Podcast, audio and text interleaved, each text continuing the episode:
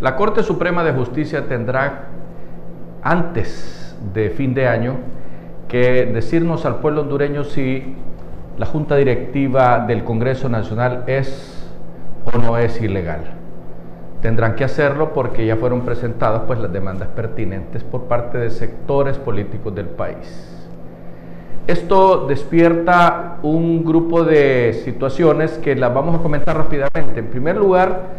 Rixi Moncada ha dicho que ella ya no va a la Corte Suprema de Justicia, que mejor va a trabajar para doña Xiomara en el puesto que tiene actualmente, con las miras de lanzarse de candidata a la presidencia de la República en las próximas elecciones, cosa que no podría si estuviera en la Corte Suprema de Justicia, en primer lugar. En segundo lugar, el, expresidente José Manuel Zelaya Rosales ha llamado a sus colectivos para que estén listos a ir a la calle nuevamente, porque argumenta él que es probable que en el Congreso de la Nación se esté cocinando un golpe de Estado y que tienen que estar listos para defender eh, la refundación de Honduras. En esa reunión del 21 de octubre, el expresidente pues fue claro y dijo que ellos habían nacido en la lucha y que tendrían que ir a la lucha nuevamente en las calles para lograr los objetivos que él se tiene eh, con su tema de la refundación. La otra cosa interesante es que con la pelea de Mel con Salvador Narrala, no tienen quórum ni siquiera para aprobar eh, pequeñas leyes que no, que no necesiten eh, los 86 votos que se necesitan, por ejemplo, para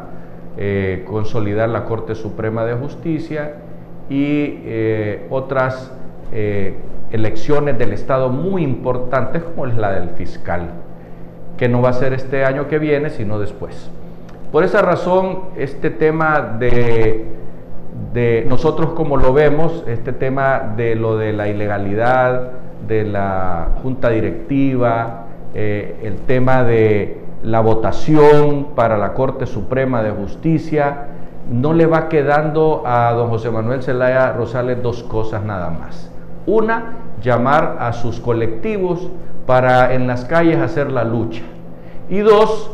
sentarse él la presidenta de la República y todos los sectores políticos que están representados en el Congreso de la Nación para que negocien todo lo que viene de aquí para adelante porque no tienen los votos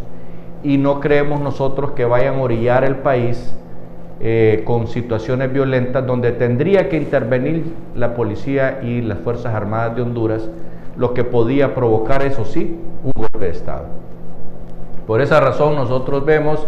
como una oportunidad más bien para que doña Xiomara diga, bueno, hasta aquí están las cosas y ahora toca negociar y sentarnos con los sectores de la nacionalidad para negociar lo que será Honduras en los próximos años y de aquí en adelante dejar sentadas las bases para una situación diferente sin tener que llegar a los extremos izquierdistas que sueñan algunos de los que están en libertad y refundación. Hasta pronto.